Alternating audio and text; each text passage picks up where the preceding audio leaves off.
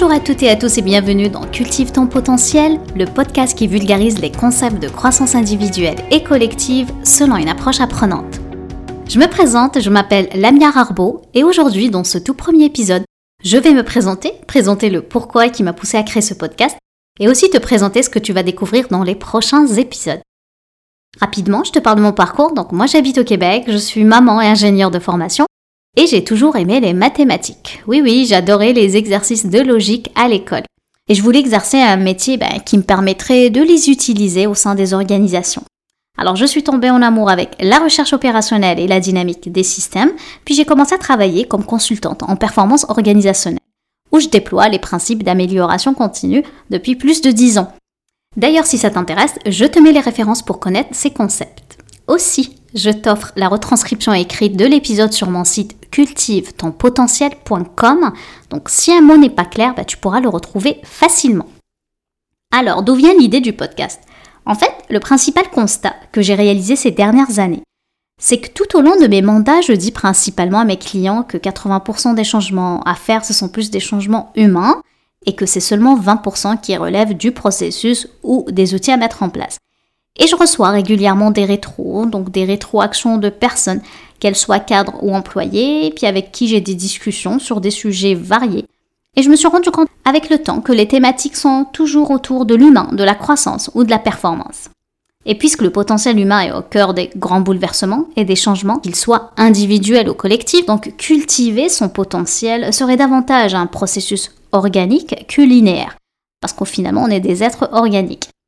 Et la principale raison qui m'a poussé à créer ce podcast est je crois vraiment que si on souhaite prendre le contrôle de notre vie et atteindre l'impossible, donc si on souhaite prendre consciemment en charge notre vie, eh ben c'est par développer nos habilités à compter sur nous-mêmes en cultivant notre propre potentiel. Alors débloquer, démystifier certaines croyances et vulgariser les concepts de croissance pour grandir seront les principaux sujets dont je vais parler dans ce podcast avec une légère touche technique. Car au final, mon intention est de semer des graines, semer des graines afin d'éveiller les consciences, d'où le titre de ce premier épisode bah, qui fait référence à la première graine.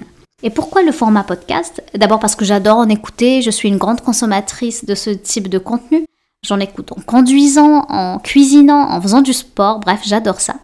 Et puisque la transmission de connaissances est importante pour moi, je pense qu'elle devrait être accessible à tous.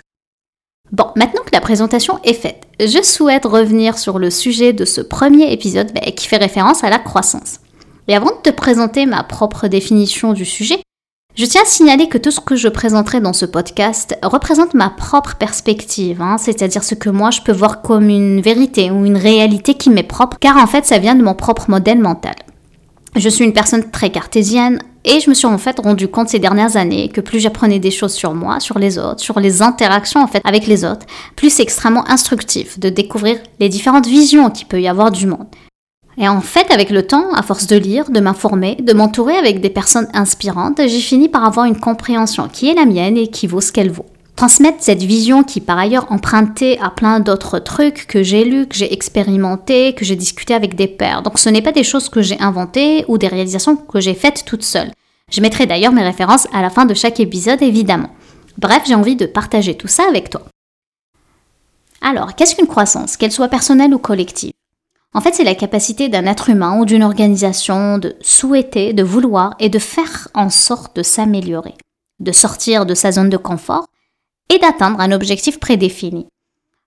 On fait tous un tas de choses, des choses normales, des choses qu'on a apprises, des choses pour lesquelles on a été conditionné socialement, toutes les choses qui sont attendues de nous et qui sont devenues un peu comme un automatisme. Pour moi, grandir, c'est commencer par observer ces choses et les questionner. Comment? En apprenant à se connaître, en apprenant en se posant les bonnes questions, à savoir quelles sont les réelles choses qui sont importantes pour nous, quelles sont nos valeurs, quelles sont nos vraies aspirations et on apprend à les mettre en œuvre. Et je pense que c'est tout à fait légitime d'avoir envie de se sentir bien, d'avoir envie d'être en accord avec soi et avec ses propres valeurs. Et l'outil le plus puissant dont on dispose si on souhaite grandir, eh bien c'est notre cerveau. En fait, je vois notre corps comme une maison, une maison intelligente, hein, où la pièce maîtresse, la pièce principale, eh bien c'est notre cerveau. Les décorations ou les rangements seraient donc l'ensemble de nos pensées. Donc on peut avoir des pensées qu'on adore, hein, comme cette vieille chaise vintage qui nous fait rappeler des bons souvenirs. Donc ce sont des pensées réconfortantes auxquelles on s'identifie et qu'on assume d'avoir car elles sont alignées à nos valeurs. Et d'un autre côté, on a peut-être ce vieux vase, on sait qu'il est là. Il fait partie du décor, hein, mais en fait on ne sait même plus comment on l'a eu, mais il est juste là et il nous énerve car franchement il n'est pas très beau. Et qu'au fond de nous, on aimerait qu'un de ces jours, un des enfants le casse.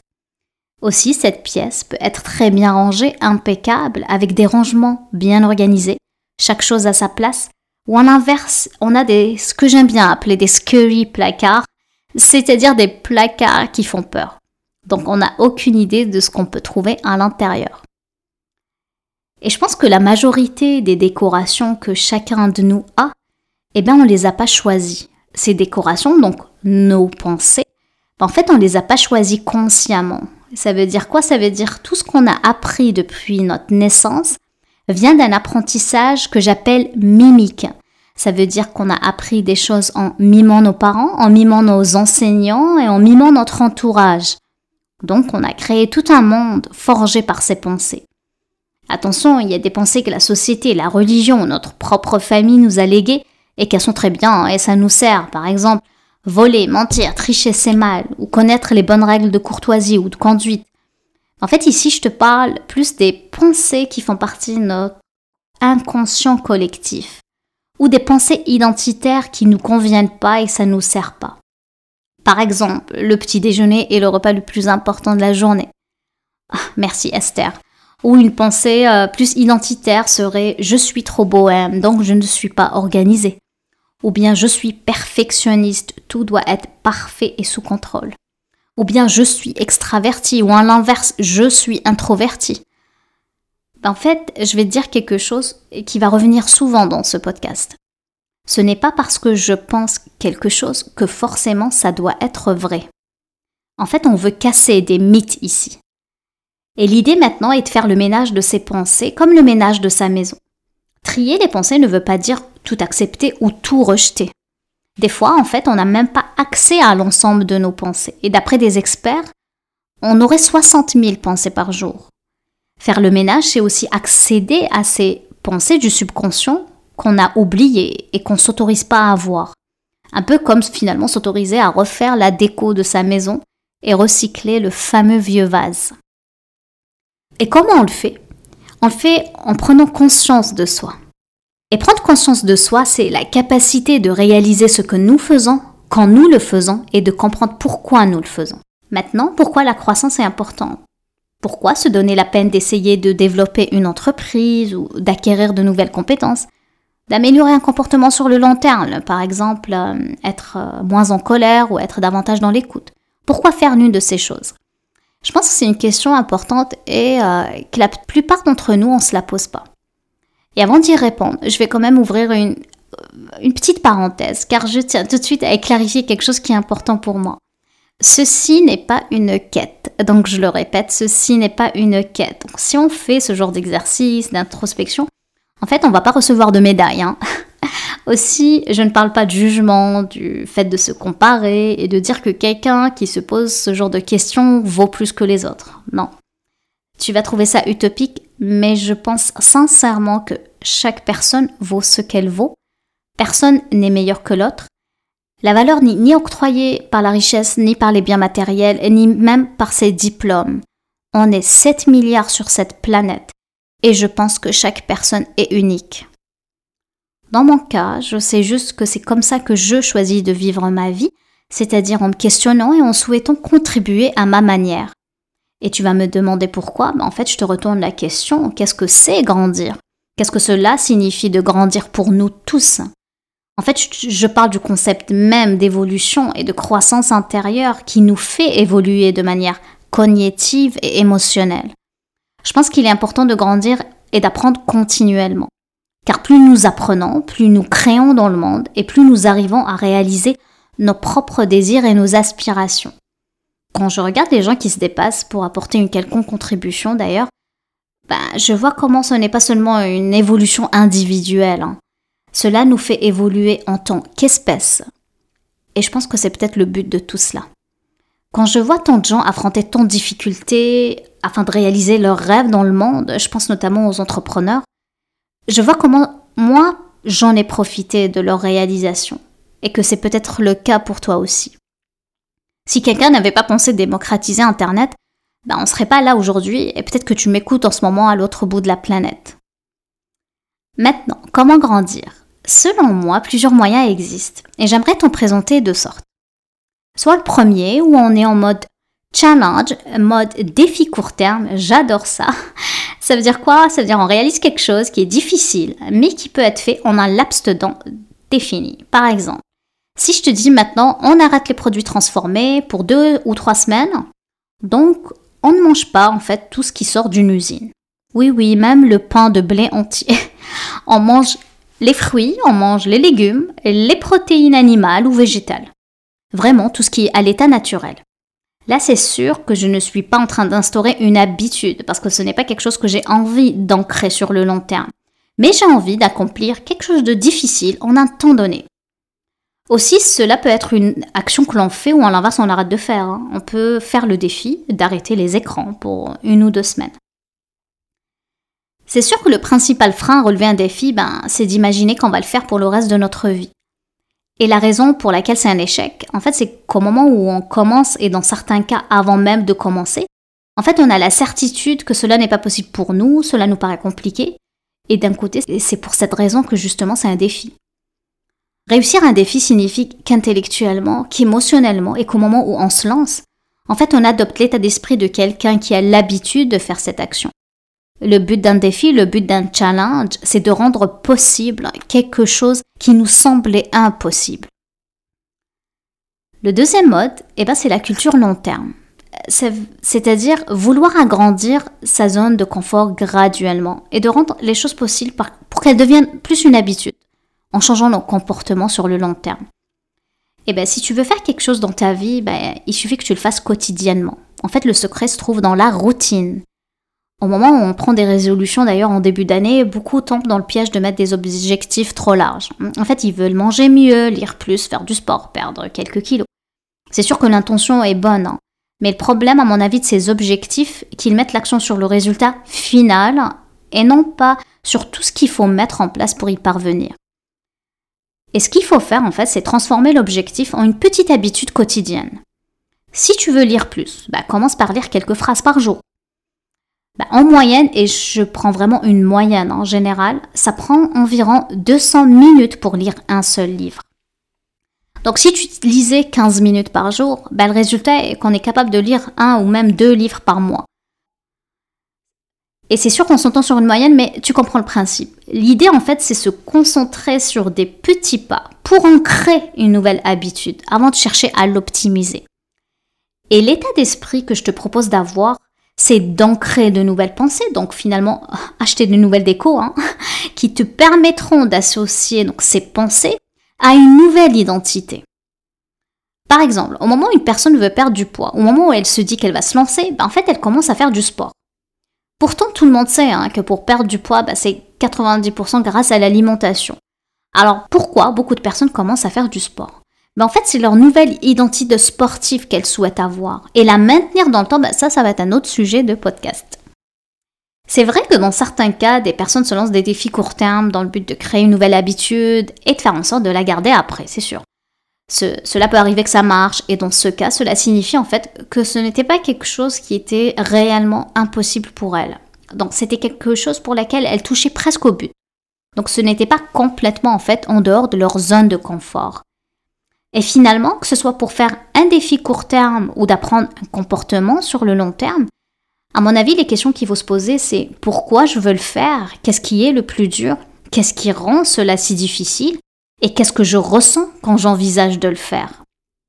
Et je pense que le secret, en fait, se trouve dans l'amour de soi. C'est-à-dire sans faire de l'autocomplaisance. Et ça veut dire quoi l'autocomplaisance? C'est se placer en position de victime. Un peu comme ta maison intelligente. on va dire que notre conscience serait comme un assistant virtuel, une Alexa ou un Siri. Donc ton Alexa te parlerait et te dirait c'est pas grave, laisse faire, ne fais pas cette vaisselle sale qui traîne depuis trois jours, tu as une grosse journée quand même. Ou en inverse, il faut pas être dans l'auto-sabotage. Et l'auto-sabotage, c'est se placer en position de bourreau. Donc Alexa ou Siri bah, te dirait Je veux que tu le fasses le ménage 5 heures par jour. Tu manges au-dessus de l'évier pour ne pas faire de miettes et tu as intérêt à passer l'aspirateur juste après. C'est sûr que personne ne veut ce genre d'assistant virtuel. Tu vois un peu comment ton discours interne, donc la façon dont on se parle, peut changer les émotions qu'on ressent.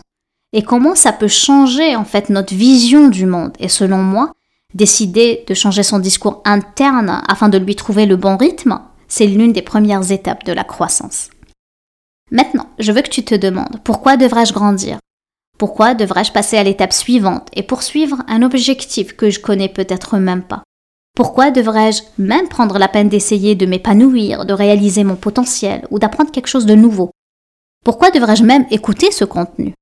D'ailleurs, l'objectif de ce podcast est justement de partager avec toi les moyens pour y parvenir. Eh bien, si tu connais Abraham Maslow, il parle notre hiérarchie des besoins. Et je pense qu'au début de notre évolution, nous avons été poussés à répondre à nos besoins physiologiques et à nos besoins de sécurité. Donc en fait, il nous explique que les différents besoins humains peuvent s'organiser selon une pyramide. Et on remplit nos besoins dans l'ordre de la pyramide en premier. Donc les deux premiers paliers, on a le besoin de nourriture, d'eau, de chaleur, de repos. Après, c'est les besoins de sécurité, qu'elles soient d'ailleurs matérielles ou émotionnelles. Ensuite, nous avons été à motiver, euh, à aimer, à appartenir à des groupes, à des communautés. Ensuite, une fois que tous ces besoins ont été satisfaits, nous commençons à ressentir ce que Maslow appelle les besoins de réalisation de soi. Parce que grandir nous pousse à être disciplinés, nous pousse à surmonter les échecs, cela nous pousse à devenir plus forts, cela nous pousse à construire plus de voies neuronales dans notre cerveau et on devient conscient. On, de, on devient conscient de nos besoins, on devient conscient de nos valeurs et on devient conscient de nos aspirations. Et puisque le besoin d'épanouissement se manifeste en dernier, alors que si on fait le choix conscient de remplir ce besoin en premier, c'est-à-dire d'avoir une vie en accord avec nos valeurs, si nous-mêmes on se donne un amour inconditionnel, alors nous sommes complètement alignés avec tout ce que l'on fait. Et avant de clôturer ce premier épisode, je voulais aussi te dire que je vais essayer dans ce podcast euh, bah, de prendre une posture qui s'approche le plus possible d'une posture de coach. C'est-à-dire que je vais essayer d'être le moins possible teinté de mes croyances, de mes billets. Et qu'est-ce qu'une posture de coach? En fait, c'est une personne bienveillante, qui ne porte pas de jugement, qui est neutre, qui est là pour aider toute personne qui, qui manifeste le souhait de se poser les bonnes questions, des questions qui vont lui permettre de comprendre ses réelles aspirations et qui va aussi l'aider à établir ses propres objectifs, à les mettre en place et à les réaliser. C'est sûr que la posture de coach est une posture qui me plaît davantage. Dans certains cas, je vais peut-être donner l'impression que je me place en mode expert par rapport à des personnes qui ne connaissent pas certains concepts, mais vraiment, mon intention première est que je souhaite te parler d'égal à égal. Bref, je vais te présenter les choses simplement et d'une façon dont je le comprends, je suis certaine que ce podcast va me permettre d'apprendre énormément grâce aux échanges qu'on aura en tant que communauté et qu'on va tous en retrouver grandis. Je vais m'arrêter là pour ce lancement et je te remercie de m'avoir écouté. Je te donne rendez-vous dans deux semaines puisque j'ai décidé que les podcasts sortiraient les vendredis aux deux semaines. Je t'invite à t'abonner pour ne pas manquer les prochains épisodes. Tu peux le faire sur l'application de ton choix je te fais quelques suggestions d'applications si tu n'es pas familier avec le format et je te retrouve dans la section commentaires ou sur les réseaux sociaux. Mais n'hésite pas à écrire dans la section euh, commentaires, dis-moi ce que tu as pensé de ce premier épisode. Sur ce, je te laisse cultiver les graines, prends soin de toi, je t'embrasse, passe une excellente fin de semaine et je te dis à bientôt.